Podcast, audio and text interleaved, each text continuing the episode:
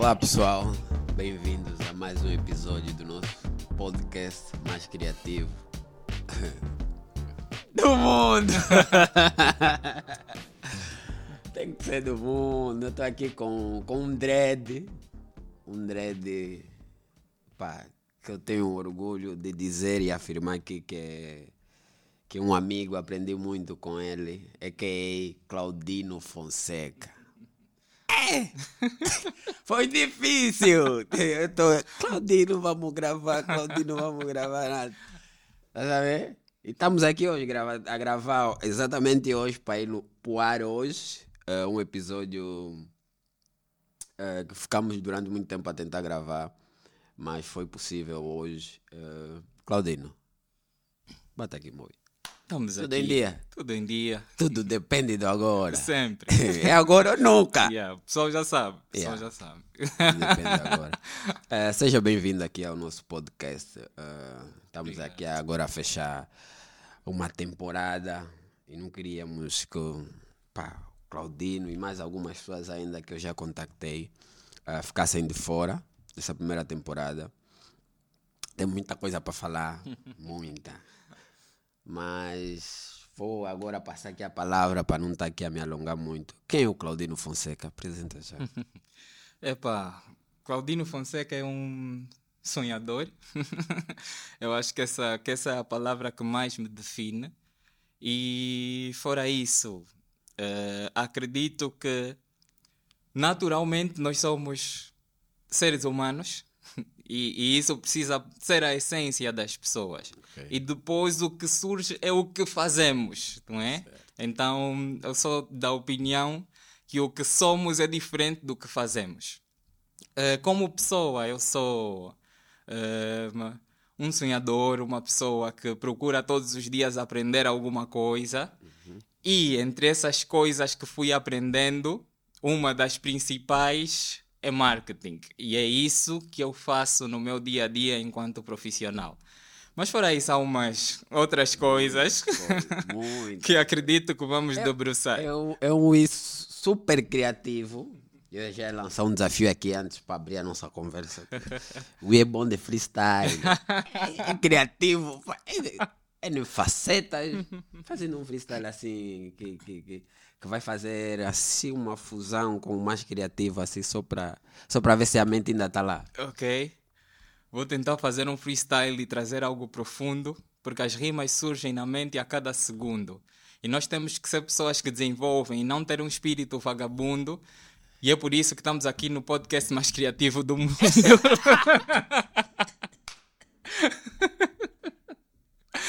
Ei! Ei, ei, ei, ei. Ai, meu Deus. Essa, essa conversa. Ai, meu Deus.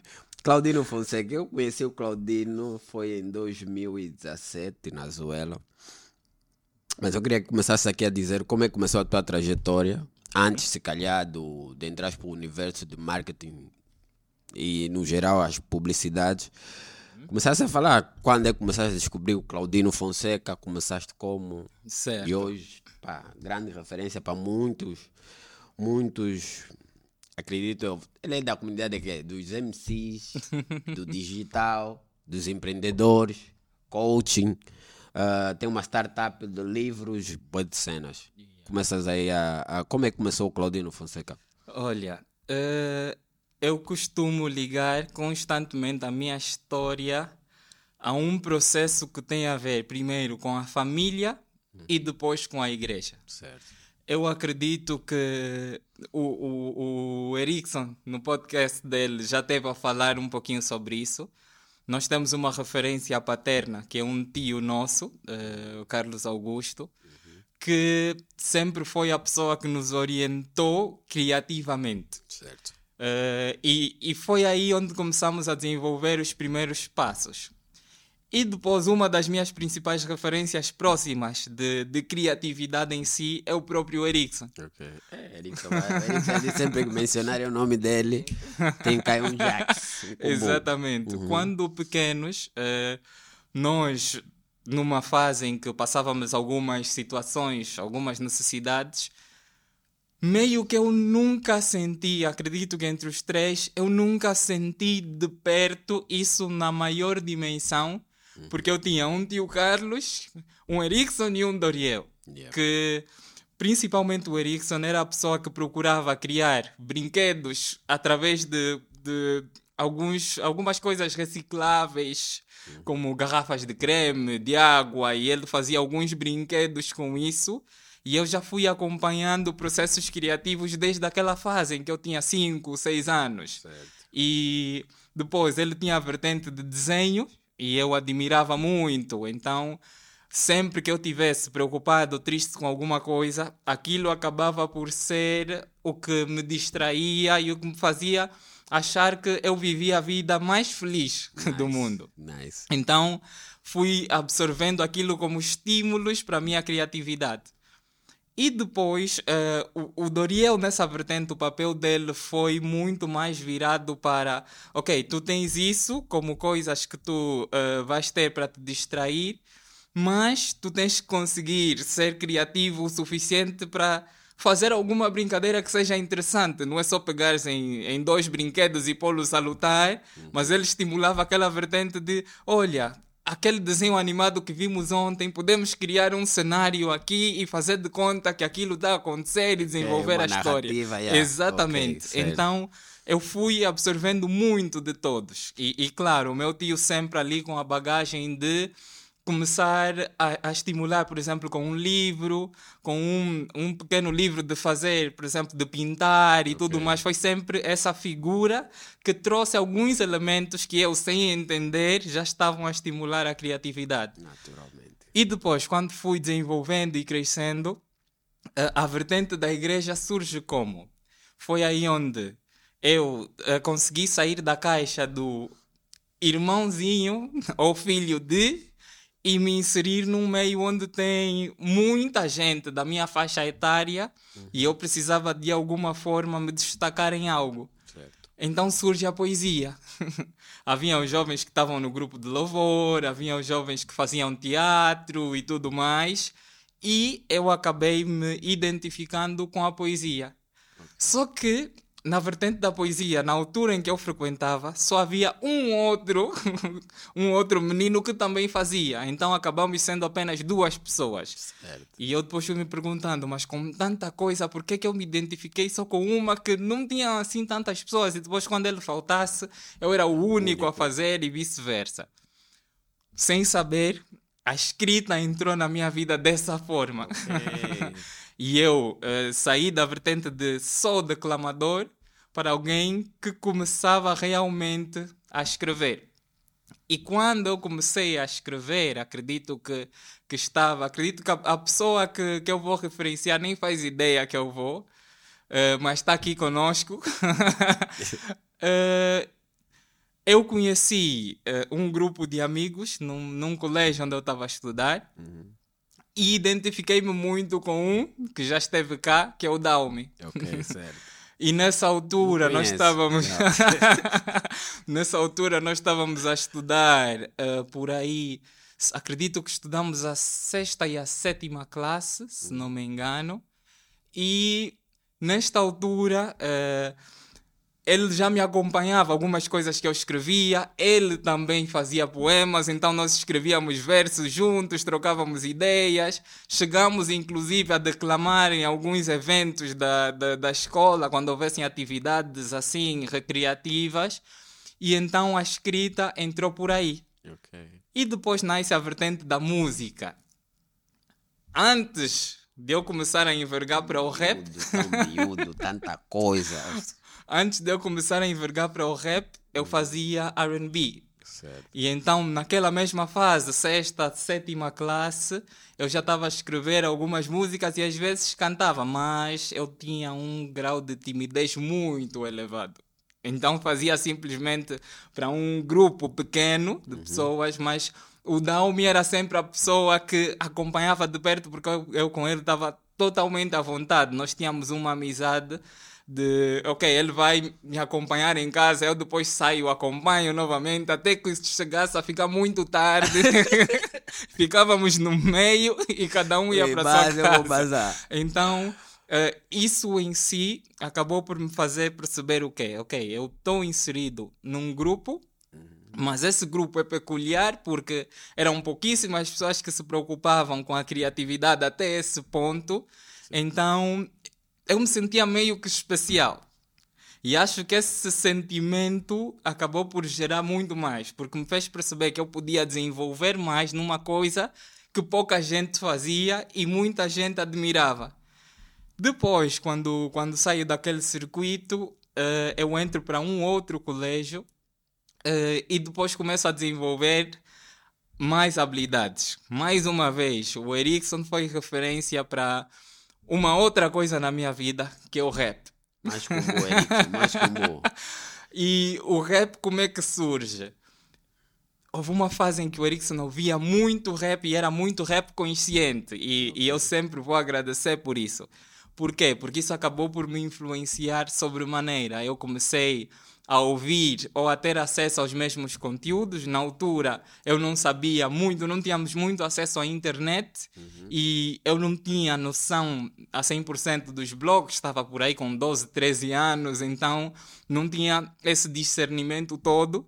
Mas o Erickson acabava por chegar com pendrives, com CDs e com muitos conteúdos no computador que depois colocava a tocar pela casa e eu ouvia, ouvia, ouvia e ia absorvendo. Até que eu, um dia eu disse, eu consigo fazer algo semelhante. E aí, com os meus 13 anos, num dia assim simples, surge um momento em que um amigo aparece com óculos escuros Ok. na escola. E, e eu olhei para ele e disse: Olha, deixa ainda usar esses óculos. Quando usei, todo mundo dizia: Tu pareces um rapper, meu, só falta fazeres um freestyle e tudo mais. E eu olhei para isso e disse: "Uou, Eu já tenho a habilidade da poesia. Ok. Que tal eu começar a fazer uma coisa interessante? E aí desafiei os meus colegas. Na altura eu não sabia fazer freestyle. Então o desafio foi o quê? Uma pessoa começa, que já pensou nas rimas, entra. Enquanto ele entra, os outros estão ali a pensar no que é que vão dizer a seguir, para a roda não ficar estática Certo. sem eu saber, já estava a influenciar um grupo. e aí começou a vertente, cada um começava a rimar e tal, e fazíamos, até que eu depois disse: não, olha, vou levar isso mais a sério. Comecei a ouvir muito Kid MC na altura, foi uma, uma ótima referência para mim. E depois eu mesmo comecei a escrever e a fazer rap consciente. Saio desse escopo de colégio e vou para o Macarenco. Macarenco era a Yeah, escola e- dos rappers. Roda aí de freestyle em todos os intervalos. Exatamente. Yeah. Então eu disse: não, eu tenho que me tornar muito forte e tenho que ser uma lenda nisso. Sem eu perceber, o meu amigo Dalmi também estava a fazer a mesma coisa. e eu comecei a fazer e tornei-me a maior referência disso no Macarenco. Já fazia freestyles, rompimentos, já.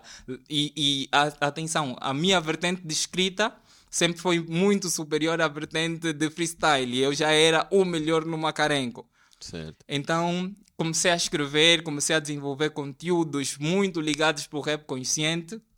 E aí, eh, sem perceber, torno-me uma referência disso no meio em que estava.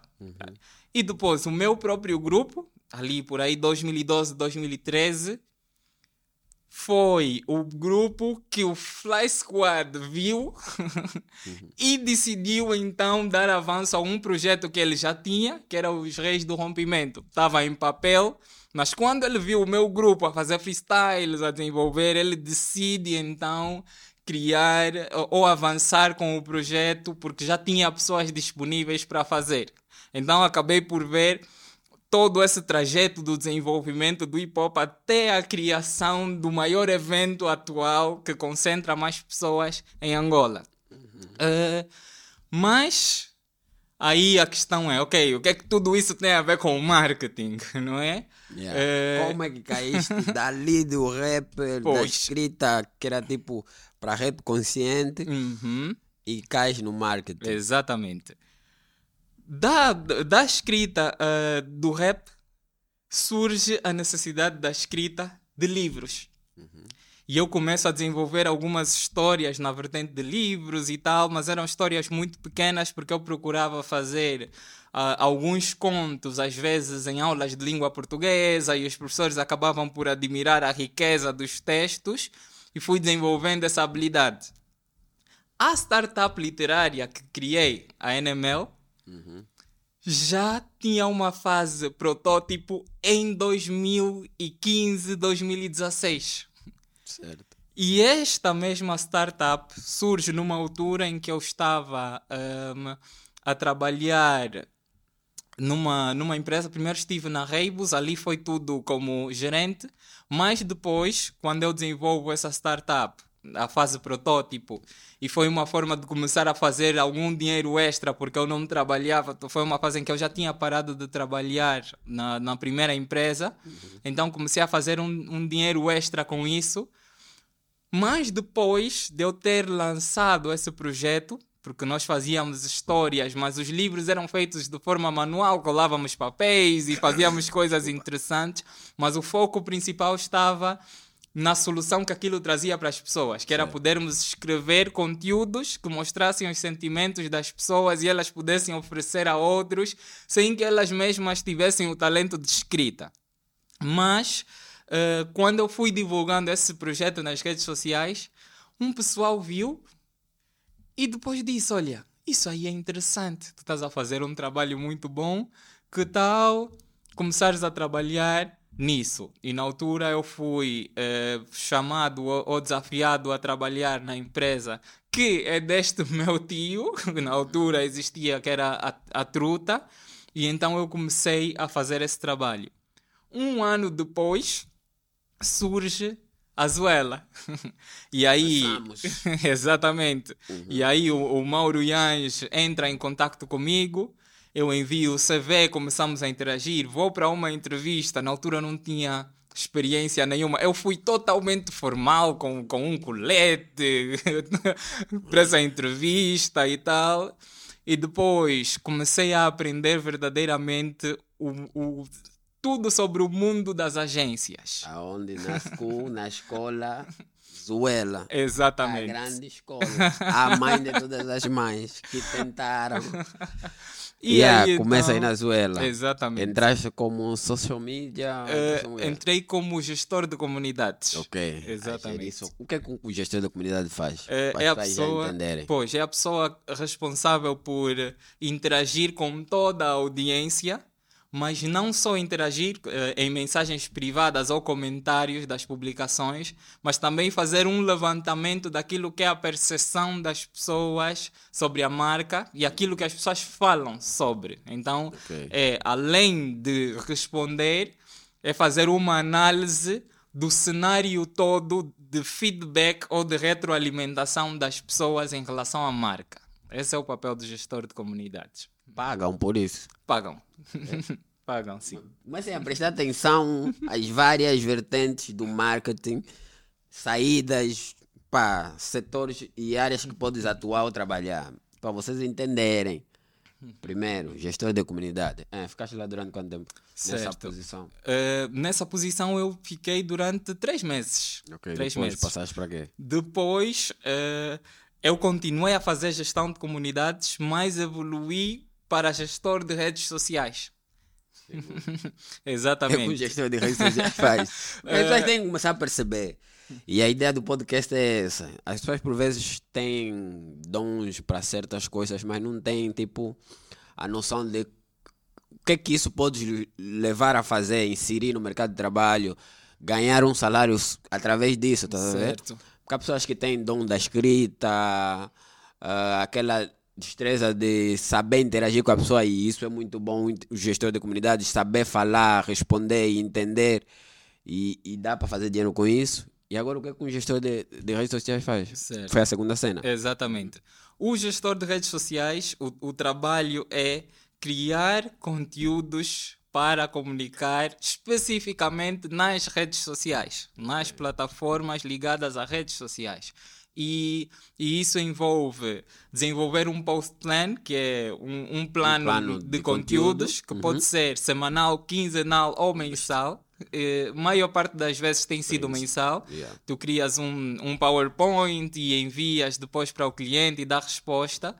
Mas aí tudo precisa de ser baseado numa estratégia que tenha eixos de comunicação definidos, rubricas e depois eh, os conteúdos são desenvolvidos nesse território que já foi desenvolvido e previamente aprovado.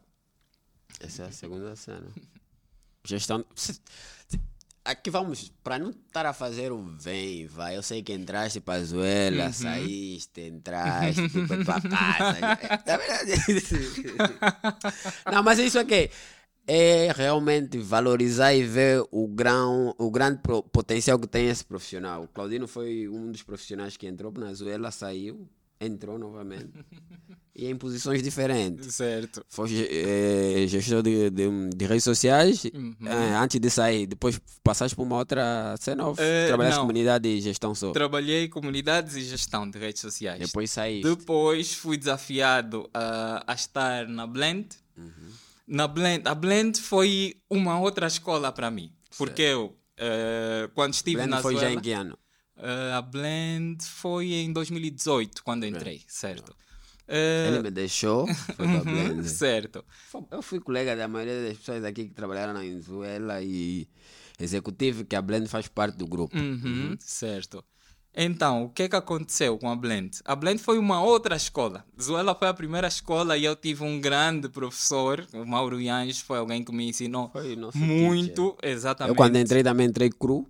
Foi Pois. o meu primeiro desafio como designer digital. Exatamente. Ah, tinha, ah, tinha acabado de largar o emprego, abraçar um novo desafio e sem experiência nenhuma do mercado de trabalho, de como definir processos de trabalho, como é que ia ser o meu dia a dia, fui. Tipo, porque as pessoas acreditaram e deram uma chance, uma oportunidade, que é o que eu tenho feito agora. Eu também dou oportunidade às pessoas novas, sem experiência. E isso é muito importante, porque se você ir atrás de um profissional achando que já vai lhe encontrar munido de, de, de skills, experiências e tal, esquece, nunca vais encontrar um profissional. Exatamente. Mas vale tu dares a oportunidade, Pois. passar a mentoria e torná-lo um profissional, claro, com a noção de que a qualquer momento ele vai se tornar grande e vai bazar, e não vai poder prender aquele pássaro. Exatamente. Ah, e aí, as pessoas não, são, não estão aí para ser enjauladas, têm Pois. que ser livre para explorar e abraçar novos desafios. Isso mesmo. E aí, por acaso, o Mauro Yans também foi um professor para mim. Se eu- hoje eu consigo ser um blogueirinho, é graças ao Mauro Yans. As pessoas agora chamam blogueirinho, pronto, aceitar aos poucos. Mas já abraçaste o desafio em 2018 Exatamente. para Blend. Yeah. E Blend entraste como quê? na Blend eu entrei como o eh, gestor de projetos digitais. E curiosamente era a única pessoa do departamento. O departamento estava vazio. Era um, eu me apercebi que era uma cena nova. Exatamente. que tipo estavam já aí a estruturar a blend na altura e começaram a pegar clientes pro digital e começaram a criar o departamento. Exatamente. Então eu acabo entrando assim, de uma forma eh, sem, sem muita experiência de gestão em si de equipas e acabando por abraçar o desafio de assumir uma equipa como o único membro. E o que é que Responsável, começaste a caçar pessoas Exatamente. para preencher o departamento. Exatamente. E o que é que acontece nessa fase? Primeiro surge eh, aquela que eu considero a maior crítica que eu já recebi na minha vida. Houve um desafio que era para desenvolver uma estratégia para uma marca e eu, no momento da, da- em, em que estava a ser entrevistado por outra pessoa, já havia mencionado que eu não desenvolvia estratégias ainda. Mas depois, eh, na altura, havia um diretor executivo do grupo e deu-me o desafio, ou lançou o desafio de fazermos uma estratégia para uma marca, para um cliente que, com o qual queríamos trabalhar. E eu fiquei cheio de receio, comecei a olhar para as estratégias que já, tinham, já haviam sido feitas antes e fiz uma coisa praticamente idêntica ao que já tinha sido feito para uma outra marca. Certo. Eu recebi o pior feedback que eu já recebi em toda a minha carreira. Copy-paste, copy-paste, Em copiar, colar. toda a minha Oh. carreira eu recebi. Aquele foi o pior feedback. Não imaginam. Um profissional em ascensão, que todo mundo motiva e diz que está a fazer um bom trabalho, mas de repente recebe um feedback como se fosse o pior de todos. Eu cheguei a casa e disse: Eu preciso de melhorar de hoje para hoje. Não há. Tudo dependia do agora. Exatamente. Não há aqui espaço nem alternativas para eu deixar isso para depois, porque se eu for trabalhar, aquilo Yeah. aconteceu numa sexta-feira. Se eu for na segunda-feira trabalhar e ter a mesma, exatamente as mesmas habilidades, eu perco toda a credibilidade no mercado. Naquele mesmo dia comecei a estudar, comecei a olhar detalhadamente. Na semana seguinte surjo com uma proposta totalmente diferente, inovadora e foi aceite. e aí eu disse, ok, foi difícil, mas estratégia é uma coisa que eu comecei a amar fazer. Ok. E aí comecei a estudar muito sobre estratégia, desenvolvi, comecei a, a fazer cada vez mais. E depois, hum, claro que eu não me considero um expert, nunca vou me considerar assim, por mais que outras pessoas o considerem, mas algo que eu consegui viver muito Não é... ser o melhor da Angola? Nem já, longe de mim tal coisa. Mas eh, o que várias vezes aconteceu foi que no momento em que marcas lançam concursos para várias empresas, várias agências, a agência onde estive presente e desenvolvi a estratégia venceu vários concursos, estás a ver? Então eu sinto que isso de certa forma torna-me um profissional destacado e eram marcas com critérios muito elevados, mas de certa forma acabei por eh, várias vezes conseguir dar A resposta. Ok. Mas claro, nunca de uma forma autónoma, sempre com trabalho em equipa e claro, eh, em momentos onde a minha visão em pontos específicos também deu algum destaque para que aquilo fosse possível. Mas eu, eu não acredito nessa coisa de um profissional que muda o mundo, que muda a empresa toda sozinho. Não, é sempre um trabalho em equipa. pensam sempre melhor. então, Exatamente. quando são várias. E partilhaste aqui que quando assumiste o departamento digital da Blend, Uhum. tiveste que formar a tua própria equipa. E acho que esse é o momento, se calhar, que ias partilhar aqui, porque tivemos o convidado anterior, há uns dois, três ou quatro episódios atrás, que é o Daume. Certo? Não, não é o Daume, desculpa. É o Jami. Pois, Yeah, e, e ele partilhou conosco aqui a oportunidade que deste.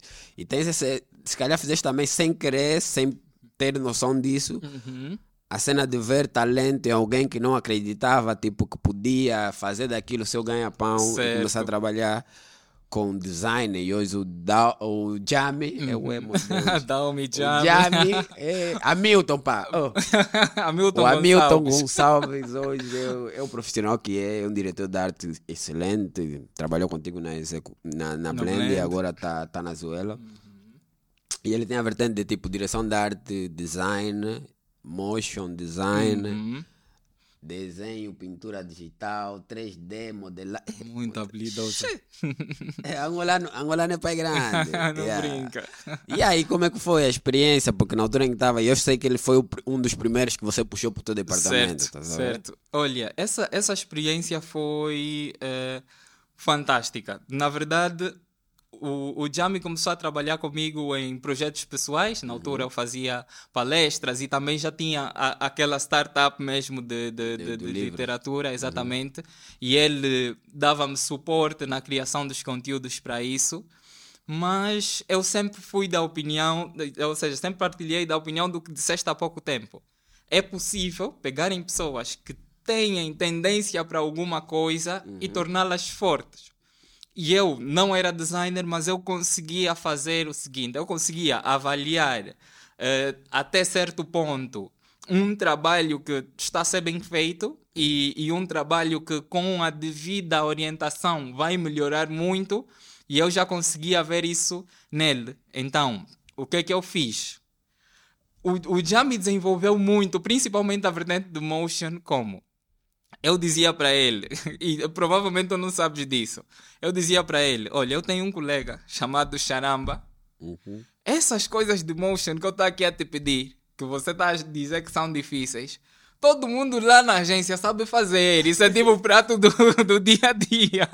E ele ficava tipo, ok, para eu chegar aí, eu tenho que dominar isso. E ele ia estudando cinema 4D, ia fazendo, e ele ia me entregando soluções. Eh, para as minhas necessidades Aham, em relação aos meus projetos. momento, pois, e, mas eu dentro de mim sabia que isso que eu estou a fazer é só para lhe fazer desenvolver, porque não é bem assim. É, não é? E quando ele chegou na agência, porque eu já estava. a- a- esses desafios era para fazer Para o quê? preparar o portfólio dele. Exatamente. yeah, yeah, yeah. E por quê? Porque na altura, o- sabendo que ele era novo, se ele não tivesse algumas habilidades peculiares que no mercado muita gente ainda não dominava, ele podia ser visto como só mais um e iam pedir alguém mais experiente. Então eu disse: não, desenvolve essas habilidades e depois eu vou te recomendar. E quando tu estiveres a mostrar o teu portfólio, por mais que não tenham marcas assim muito grandes, E credibilidade, e- com credibilidade. Exatamente. Tu vais conseguir mostrar que tens habilidades superiores e vais poder estar ali,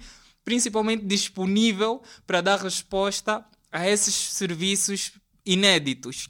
E ele aí foi desenvolvendo, foi fazendo, e quando ele entrou, é que ele conheceu, depois de algum tempo, o Charamba e viu, oh, Claudino, afinal andavas a me mentir. Sim, porque não tinha essa vertente de motion digital. Exatamente. ou motion design. eh, mas peguei noções na Zuela, porque depois eu fui ser teu colega novamente na Certo, Blend. certo. eh, em 2019. Eh, fizemos aí a cena. Eu estava no departamento criativo e interagia com o departamento digital. Certo. Fazia as artes e etc. E quando eu saí da Zuela, saí com noções básicas. Uhum. Porque eu também, pá, diariamente, digital. Eu depois vou fazer essa pergunta no final. o somatório das marcas que já trabalhaste. Porque eu, Certo. quando entrei na Zuela, trabalhei com muitas marcas. Uhum. E por vezes tinha que fazer, se era, se era para sair do estático para o digital, tinha que improvisar um vídeo assim, Pois. animado com aquele, pá, aquele motion assim, a travar, a travar. Exatamente. Mas quando eu entrei para Blend, eu já encontrei o, o Hamilton já num nível de motion Uhum. muito elevado. Tanto é que eu melhorei as minhas cenas com ele. Com ele. Tipo, Pois. ah, você metia na cabeça dele que já era bom naquilo. Exatamente. Mas quando cheguei lá foi necessário, tipo, ui, os meus motion são assim brutos, as entradas, as transições, e ele foi me ensinando, me dando dicas de como refinar e tal. Mas Pois. foi, foi, foi uma estratégia muito boa, por Yeah. acaso. E hoje ele é, é um profissional melhor, se calhar. Se calhar não, através dessas cenas que você passava para ele a nível de desafios. Exatamente. Mas É. fora isso, desculpa, eh, acabei não respondendo por completo Uhum. a montagem da equipa. eh, mas sim, depois eh, eu, eu tive ali com o Jami. Houve- hou- Houveram dois processos que, que tentamos e acabaram por não ficar muito tempo. du- duas pessoas que iam trabalhar na equipa, mas acabaram por não ficar. Mas depois eu recomendei alguém que eu considero também uma das pessoas mais criativas de Angola, que trabalhamos na mesma época também, que foi a Séfora. Ah, Samida da. É! Exatamente. Bemba. Yeah, yeah. Fomos buscar a Sephora na Zuela, porque eu Pois. deixei ela lá. Uhum. Pois, pá, a gente é mesmo assim. Pá, sugerem alguém, fulano, vai Exatamente. buscar. Yeah, yeah. Yeah. Por acaso a Sephora fez, fez, fizemos um quarteto fantástico. Exatamente. Yeah, Nós aí, olha, estávamos com uma equipa super, Super. das mais criativas que uma agência angolana já teve, isso eu posso dizer com certeza. Olha, e o engraçado, quando estávamos na Zuela, o quarteto era Naucira, que vai ser minha convidada, eu vou convidar aqui Uhum. Certo. já. Naucira, Mauro Yange a nos dirigir, né, Uhum. como coisa.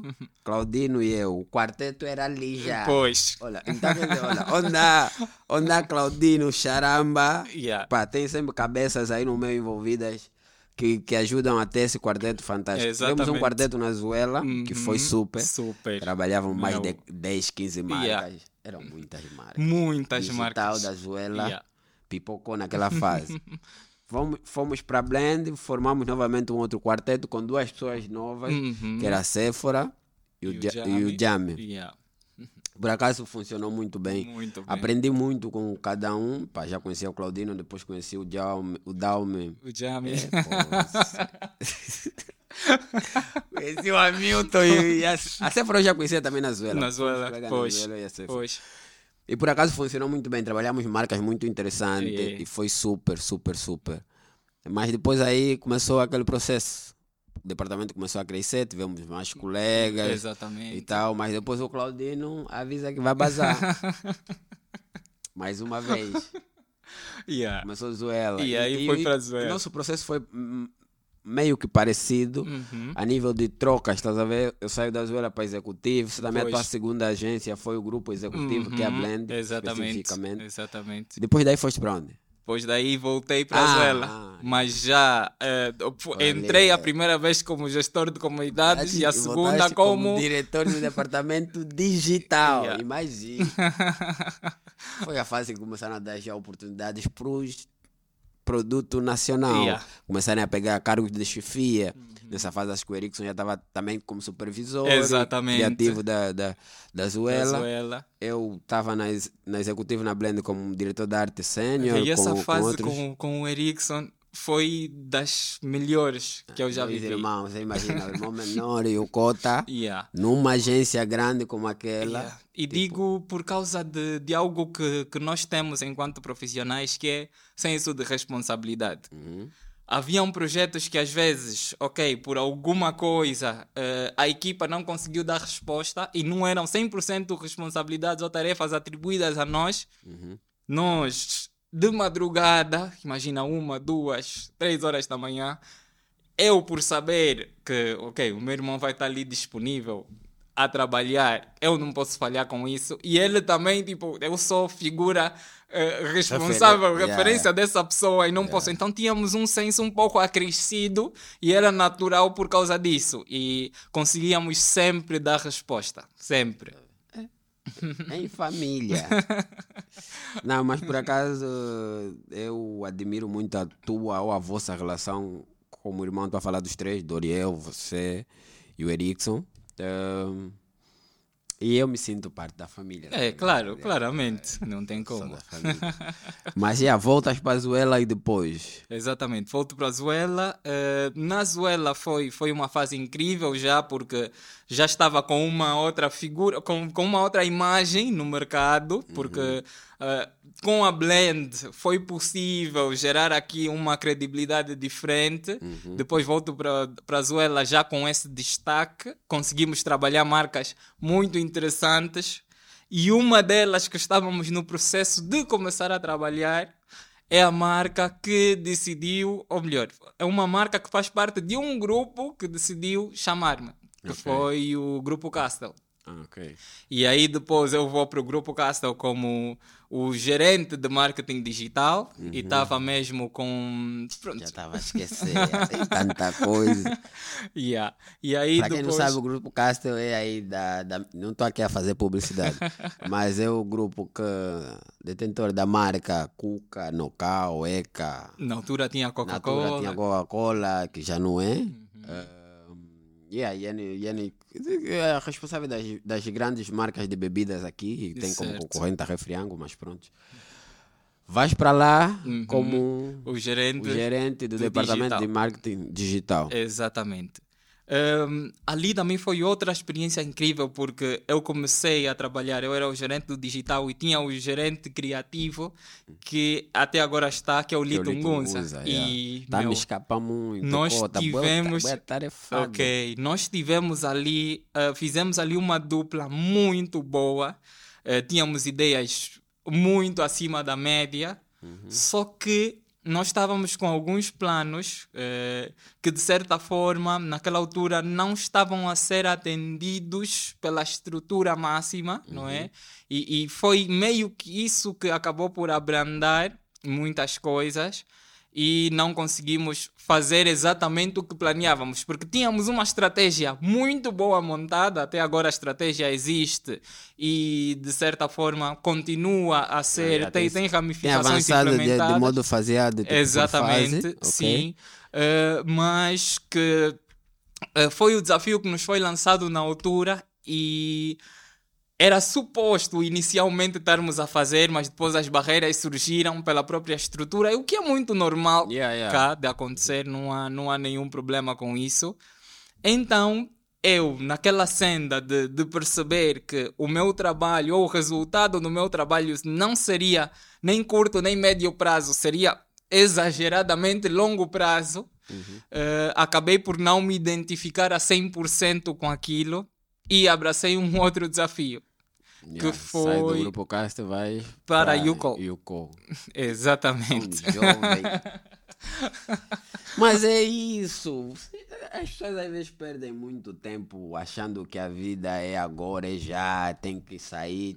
Pá, os estilos vão surgir sempre, mas, meu irmão, ou estás a construir carreira e a se posicionar no mercado como um profissional, porque hum, muitos acham que não, há, há fases e fases, há oportunidades que vão surgindo que tu tens que abraçar no momento.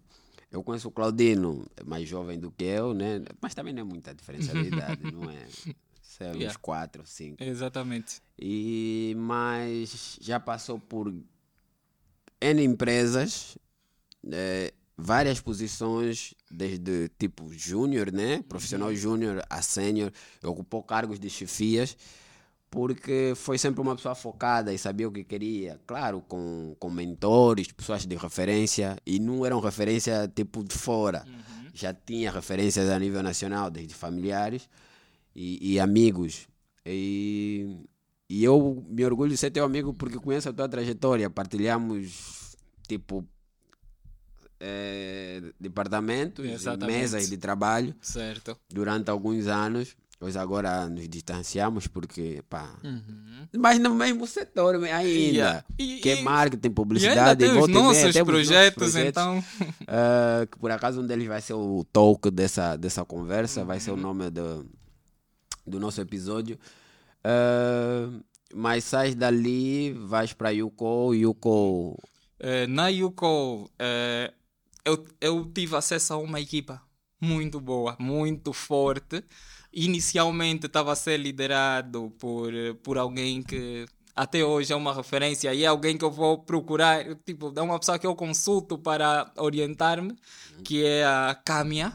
ok? super profissional, era diretora de marketing na altura. E depois estive a trabalhar também com a Elsa, que hoje está no BAI. Estive a trabalhar com o Garcia, que continua na equipa. E eram pessoas, ou são pessoas fenomenais, fantásticas.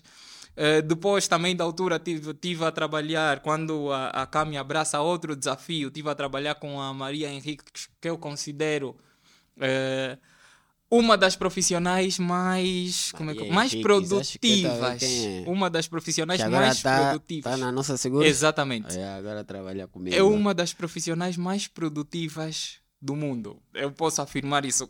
Uma Sentir a pessoa, pressão. uma pessoa que se tiver um projeto e ela cria um escopo de trabalho, tu podes ter a certeza que aquele escopo será cumprido. É do tipo, deadlines não falham com ela, super É organizada. detalhista. Exatamente. Tá trabalhar agora com ela os processos de stands da nossa seguro. ok. Por acaso, já participamos em quatro ou cinco reuni- reuniões e, e por acaso é alguém que sabe o que faz e o que solicita a nível de projetos, alterações, refinamento, boa detalhista. Tivemos agora uma viagem em Benguela para a Feira Internacional de Benguela. Ok. Por acaso, estou a gostar de trabalhar com ela. Boa, boa. Yeah. E depois da Yuko, eh, o que é que acontece? Surge a oportunidade de fazer o lançamento legal e oficial da startup, ok. que é a NML. E eu olho para isso eh, e digo, ok, eu preciso de assumir agora esse desafio. Eu sei que esse desafio eu vou assumir por um tempo determinado, mas eu preciso de sair porque é um projeto novo, uma estrutura que no mundo não existe e eu precisava de orientar e garantir que essa estrutura funciona. Então eu saio e, obviamente, tendo noção dos desafios que eu ia enfrentar, porque empreendedorismo em Angola não é brincadeira. É, é, falam que é muito bom, mas não estou a ver lá nada disso. Exatamente. Ei, ei. Então, eu comecei a assumir essa posição, fui orientando a equipa, criando processos de trabalho que funcionam até hoje. E depois de eu sentir que a equipa já estava eh, madura o suficiente, conseguia dar conta do recado até certo ponto, foi aí que eu decidi então voltar ao mercado de marketing. Ok. E aí eu eh, entro numa equipa uh, que era na altura, uh, ou que é a BIM, não é? A Business in Motion. Só que depois, em pouco tempo, começou a ter alguns desafios mais à vertente do empreendedorismo, né? ou de, de ser, de gerir um negócio próprio, né? porque não era propriamente empreendedorismo a 100%, mas na forma como era feito do que propriamente o setor, porque era uma agência de marketing. Então, um, em pouco tempo surgiram algumas situações na estrutura acionista e aí depois uh, eu acabei por meio que tomar as rédeas do projeto por completo. Uhum. E como era uma coisa que eu já tinha me afastado anteriormente com a startup, eu decidi então simplesmente criar o cenário e manter as coisas devidamente organizadas e depois uh, abraçar um outro desafio. que é o desafio atual. atual. que ainda não, não precisa ser divulgado, vai já divulgar. Uh, acho que não precisa. Yeah, não, não precisa. Acho que não precisa. Estou muito curioso. Mas, pensei que a tua trajetória assim, a nível de agências e, uhum. e, e, e empresas que é tipo tens a experiência agora de ter lado do cliente uhum. e lado de agência, que é tipo, yeah, eu nunca experimentei o lado do cliente. Ok. Mas pronto, minha, meu universo sempre foi agência, agência, agência. Pois. Mas também tem uma novidade aí que eu também não preciso falar agora. Pois. Pá, uh, olha, o lado do cliente é muito bom, mas tem uma coisa. Tem o quê? É para pessoas peculiares como nós, nós gostamos de ser criativos. Uhum. E em, não digo, obviamente, não, não descredibilizo nenhuma organização, atenção, mas existem um, algumas decisões que precisam de ser uh, tomadas de forma criteriosa uhum. e é o que acontece várias vezes. Uh, nas empresas ou quando estamos do lado do cliente, que é limitação em termos de criatividade por causa das próprias cláusulas que a empresa tem. E isso é natural. Já não quero mais. Vamos limitar eu. Não pode. Mas, eh, não obviamente, não são todas e não é em todos os momentos. Yeah. Mas tu vais estar a gerir Uh, provavelmente uma única marca ou as marcas que fazem parte de um grupo. determinado grupo uhum. e aí o, o, o, leque de criatividade para quem ainda quer mostrar muita criatividade no mercado acaba por estar um pouquinho fechado eu é mais todo, ou menos todos os dias acordo bom criativo vou fazer é, o meu habitat natural eu pois, respiro pois. criatividade mas há uma coisa por exemplo um desafio que eu, que eu quero nesse momento uh, fazer com muitas organizações estando a trabalhar ou estando de volta para uma agência é dar destaque à, à área de inovação nas empresas.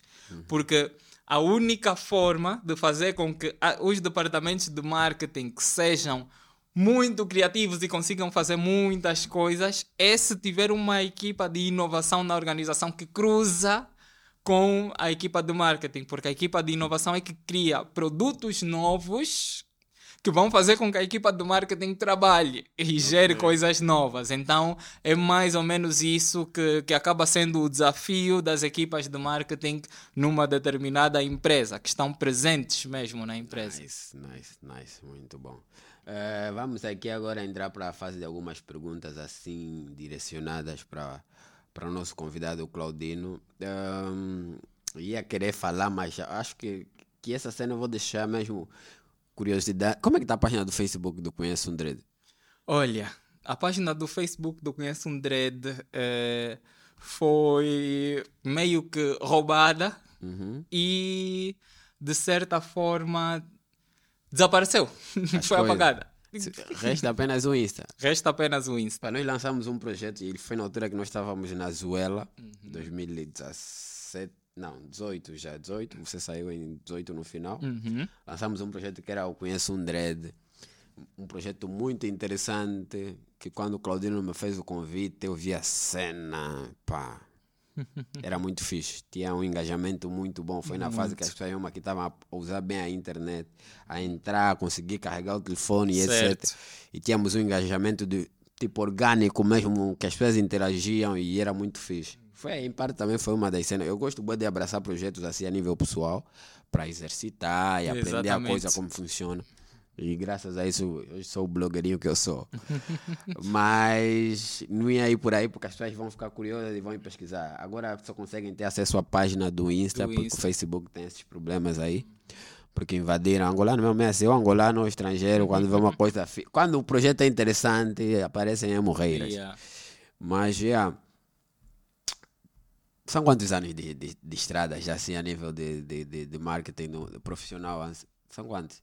Olha, Começar, na Venezuela entraste em 2017. 2000 e... Aquilo foi 2017. 17. Yeah. 17. são seis anos. Yeah. Yeah. Seis anos.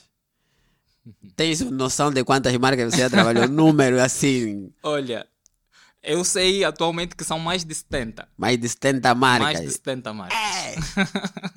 Cita cinco delas, que tipo, a nível de projetos Uhum. e trabalho e implementar assim cenas que realmente enri- enriqueceram a marca e sentiste aquilo a funcionar. Que tiveste assim o prazer de trabalhar cinco só, das 70, 70 é muito. Ok. Olha, Coca-Cola. Sabia que ia ser a primeira Xerococa. Esquece. Sabia que ia ser a primeira chá. Yeah, eu ai. acho que também foi mesmo uma das. Exatamente. Porque eu acompanhei, vi o projeto, o que você implementou, foi muito fixe. Fala um pouco da Coca-Cola, como é que foi? Olha, nós fizemos ali o- a, a campanha Share a Coke em, em 2019 Eh, e, e algo que foi muito interessante, além, de, eh, ou seja, falo do grupo em si, né, da- da- porque nós fizemos Coca-Cola e Fanta. Fanta, nós fizemos a campanha do lançamento do Twist, da garrafa. E aquela headline, eh, Dá um twist ao teu mundo, foi totalmente desenvolvida pela equipa onde eu estava inserido.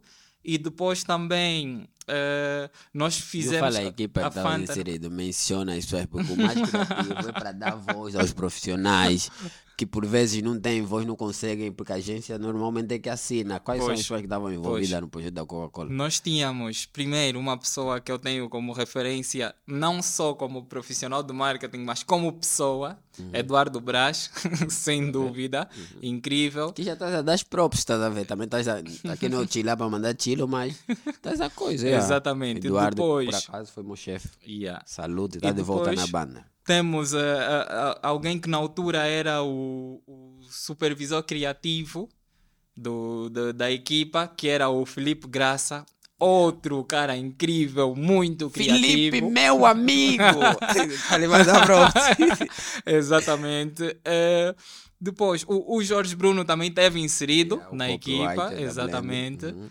Um, e eu, na altura. E depois o Jami, que Jami, era. digital o, e tal. Uhum. Exatamente, que era o, o, o diretor de arte digital. Ah, e, e claro, tínhamos o diretor de arte de, de toda a vertente tradicional, que, que atualmente é o coordenador da, da, da Blend. o que é Josiel. o Josiel Bastos, Certo. exatamente. Foi, foi essa equipa que, que desenvolveu tudo aquilo. E nós com a Fanta eh, fizemos, o- desenvolvemos o, aquele projeto do, do Twist e teve uma headline que era eh, que foi um desafio que foi lançado para nós criarmos algo que fosse semelhante ao que é feito, por exemplo, em África do Sul e acredito que em mais outros países de África que têm a língua inglesa, que foi o Fanta is Lit. E nós, na altura, eh, cá, eu estive aí a procurar termos e tal, até que cheguei à conclusão que seria melhor fazer o Fanta tá cool. Ok, yeah, yeah, yeah. E aquilo foi colocado mesmo próximo do logotipo e ver isso acontecer com uma marca internacional foi, epá, foi incrível. E depois a estratégia que nós desenvolvemos foi também eh, colocada ou, para ser implementada em, nos outros países da África subsaariana. E, e ver uma estratégia que foi desenvolvida pela equipa que eu liderava do digital foi incrível. E com a Coca-Cola, Uh, além do destaque da campanha, que, que, que nós desenvolvemos muitas ideias criativas, inclusive dos charás, que eu me lembro que é uma coisa que foi como um freestyle quando eu coloquei isso na mesa e todo mundo se identificou. Yeah. Tem uma, uma das pets eu, do digital, meti o meu nome. tava Certo, lá, yeah, yeah. exatamente. Um- aí já estava aprendendo a fazer motion como deve ser com a Milton. Pois. Fiz a cena das garrafas a mudarem com os nomes e tal. Exatamente. fixe. yeah. Yeah. E depois, uh, depois dessa fase, houve uma outra pequena campanha que tem a ver com o Dia da Mulher, que falava sobre a igualdade de género. Na altura fiz esse projeto realmente com o Jamie, com o Hamilton. E a mesma campanha também foi divulgada no Quênia. Certo. E eu olhei para aquilo e disse: não, nós em Angola estamos mesmo a trabalhar. Depois, outra marca. eh, Segunda, qual é? Segunda, deixa cá ver. Eu acho que digo KFC. Yeah, KFC começou na Zuela, Yeah. seguiu E até na Blend. na Blend, quando nós tivemos KFC, nós conseguimos criar ali um leque de, de criatividade que é como se fossem guidelines que nós já tínhamos internamente para fazer coisas incríveis que mais ninguém tivesse a fazer naquela época e, e conseguimos gerar resultados muito bons. Quem visita, por exemplo, o, o Behance do, do Jami consegue encontrar muita coisa que foi feita na altura. É como se fosse uma narrativa toda muito bem criada e desenvolvida. E eu me lembro que a estratégia, quando foi desenvolvida, nós ficamos a trabalhar até uma hora da manhã. Depois surgiu uma cena complicada que é tipo Uhum. na fase em que ti- tiveste que trabalhar duas vezes. Certo. Definiste uma estratégia, depois entra o Covid, Uhum. o cliente mudou aquilo, porque agora queria Exatamente. comunicar serviços de entrega, Pois. porque as pessoas não podiam sair. Isso etc. mesmo, Epá, isso mesmo, acompanhar já, essa já- fase. Já deu dor de cabeça. Yeah, Mas foi incrível ver o impacto que nós estávamos a ter nas vendas da empresa. É do tipo, ok, anteriormente conseguíamos ver o impacto macro das pessoas, do brand awareness, das pessoas interagirem, mas depois nas vendas foi algo Brutal. incrível, brutal. Teve uma cena aí no KPFC que, que depois teve um bife que tivemos que responder. Pois. Eu já tive que responder, eu participar do- de uma resposta do bife entre a Angulo e Line e KPFC na Zuela. Uhum. Exatamente. Na Blend aconteceu uma mesma cena, era quem? Era, Era do ponto. Do ponto. Yeah. Tentou. Tentou. Tentou. E depois Acabaram por preparar uma de cair. resposta, mas depois o, o dono da marca disse, pá, chega. Yeah, yeah. Porque eles depois lançaram uma, uma outra. A segunda, o segundo ataque que eles fizeram foi. caiu meio no ridículo, porque foram um pouquinho exagerados. É preciso ter um toque subtil e eles foram muito exagerados. E aí acabaram por estragar a brincadeira que até estava a ser engraçada. Yeah, Então eu estou sempre envolvido no meio dos bifes. Pois. Terceira marca, é? Eh, depois, a terceira, Banco Bay.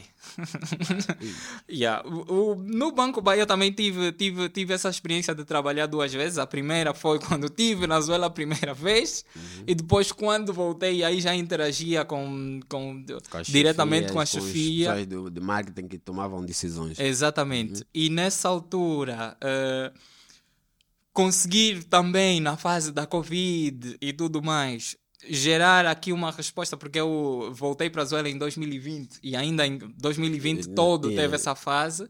Então acabei por encontrar ali uma fase onde tinha que desenvolver uma estratégia para que fosse um dos eixos eh, do próprio banco dar resposta a essas coisas. E depois, os bancos ficavam muito cheios porque tinham que ter essa vertente de, de, de higienização do pessoal e, e, e distanciamento. Número, número reduzido para entrar no banco, as filas começavam na porta. Exatamente. Entrava uma pessoa, mas na parte de fora já era aquele distanciamento Pois, de um metro. já. exatamente. Então, as reclamações eram muitas e nós tínhamos também que desenvolver estratégias de gestão de, como é que eu posso dizer? Não sei se existe esse termo, mas é de, de tipo uma estratégia de gestão de evitar a crise.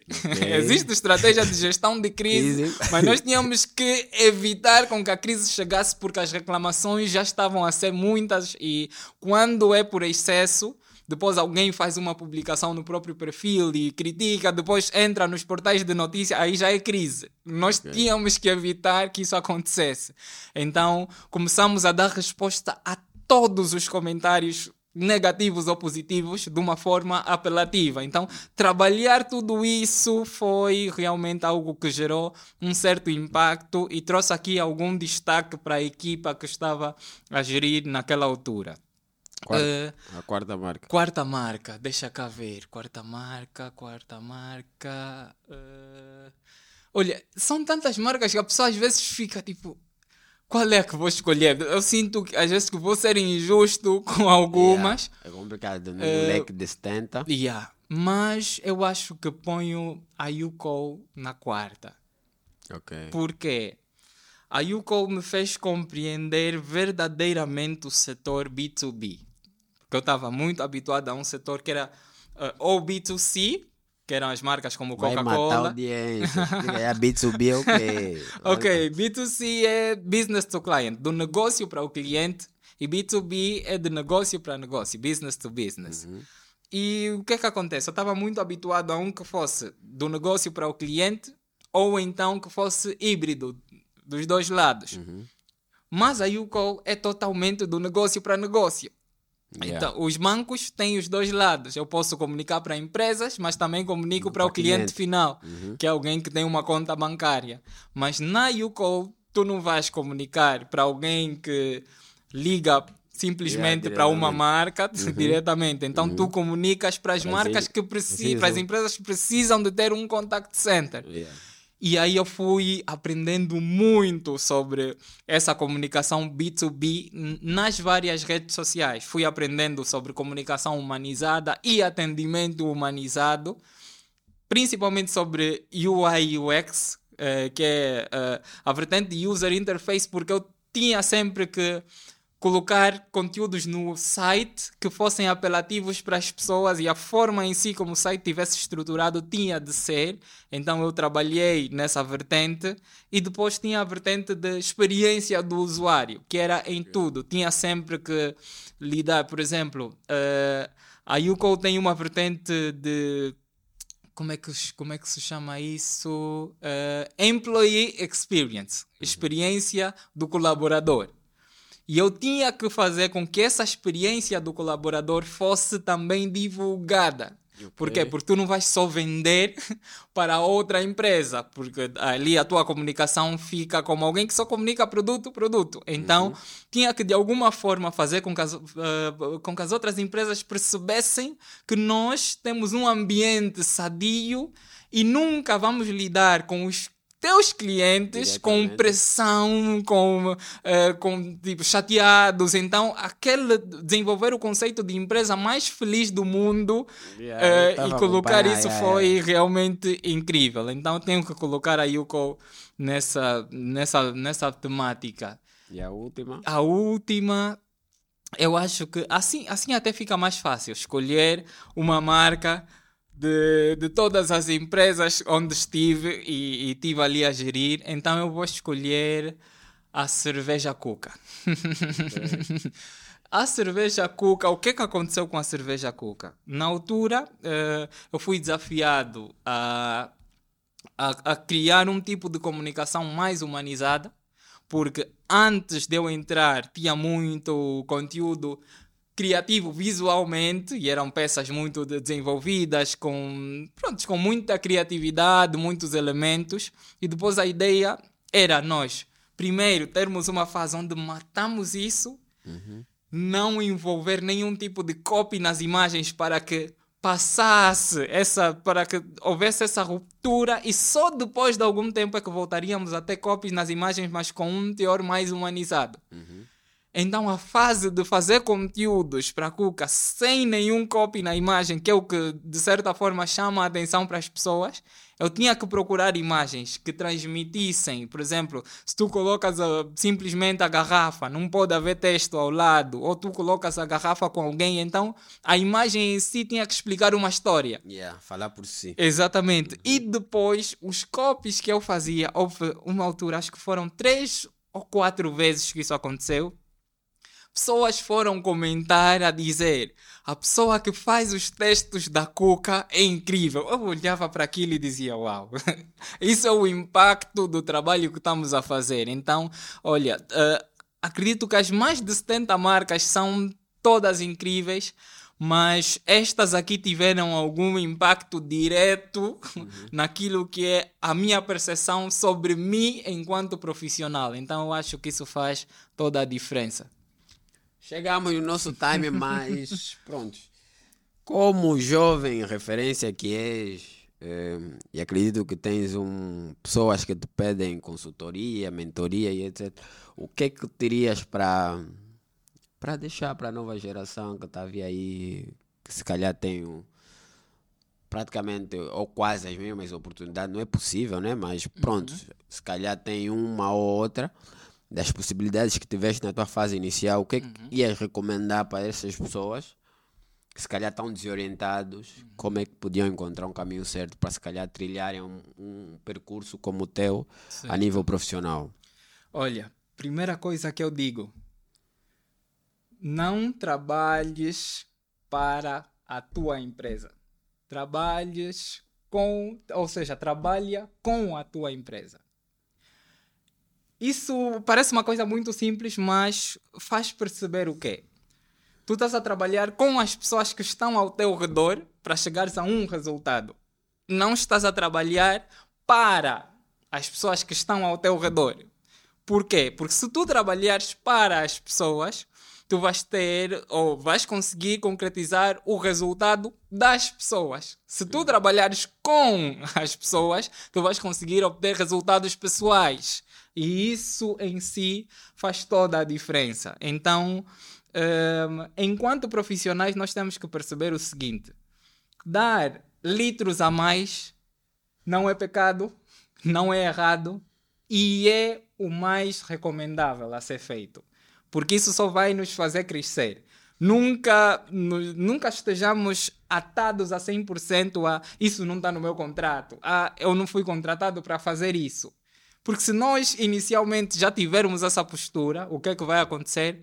Não nos vão dar novas oportunidades. Yeah. E são as novas oportunidades que nos fazem crescer. É, é eu perceber que, ok, eu estou numa organização e algum dia vou precisar de não ir para o almoço porque tenho que entregar alguma coisa, ou então tenho que estudar algo para melhorar naquela vertente, ou tenho que sair mais tarde, ou tenho que ficar o final de semana a trabalhar. Por exemplo, eu e o Charamba criamos o Conheço um Dread, porque na altura nós estávamos a iniciar no mercado uh, totalmente profissional da área, nós nos sentíamos num nível superior àquilo que as pessoas viam e nós decidimos, não vamos reclamar, vamos mostrar o nível em que estamos. E aí tínhamos o nosso campo para fazer acontecer. Então, isso são litros a mais. É, além de nós entregarmos tudo o que tínhamos para as marcas ou para a empresa onde estávamos, também fazíamos coisas a mais para dar destaque a nós enquanto profissionais e isso fazia o quê? Com que usavam isso como a, a, atributos para contratar novas empresas. Por exemplo, uma vez eu, eu ouvi, uh, na altura, o Eduardo a dizer: Não, olha, nós temos duas pessoas que têm um portal de notícia dentro da empresa. E tu olhas para isso e dizes: yeah, Os litros a mais que dei. Hoje em dia estão a ser usados como argumentos para conquistar novos clientes. Então é isso que de certa forma vai nos fazer crescer e gerar um destaque. Eu acho que é isso. Epa, essa foi a nossa uma hora e quase dez minutos de conversa. e aqui, se calhar, fechar de que, de, da seguinte forma. Não consigo fazer no momento porque a minha criatividade não é momentânea. Deixo isso para quem é dotado na matéria o meu isso, o meu convidado do momento, Claudinho. Fecha esse episódio com alguma cena super criativa do freestyle do momento. Olha, então tivemos aqui um programa que foi super criativo eu acho que ele tem um teor muito educativo. Eu pude aprender e ele também aprendeu comigo. É por isso mesmo que eu gosto de te chamar de meu amigo. Então, isso acontece de uma forma muito espontânea. E sim, a nossa criatividade é mesmo momentânea. Mas eu digo, trabalha, trabalha e sem demora, porque meu irmão, tudo depende, depende do agora. agora. Ei, obrigado.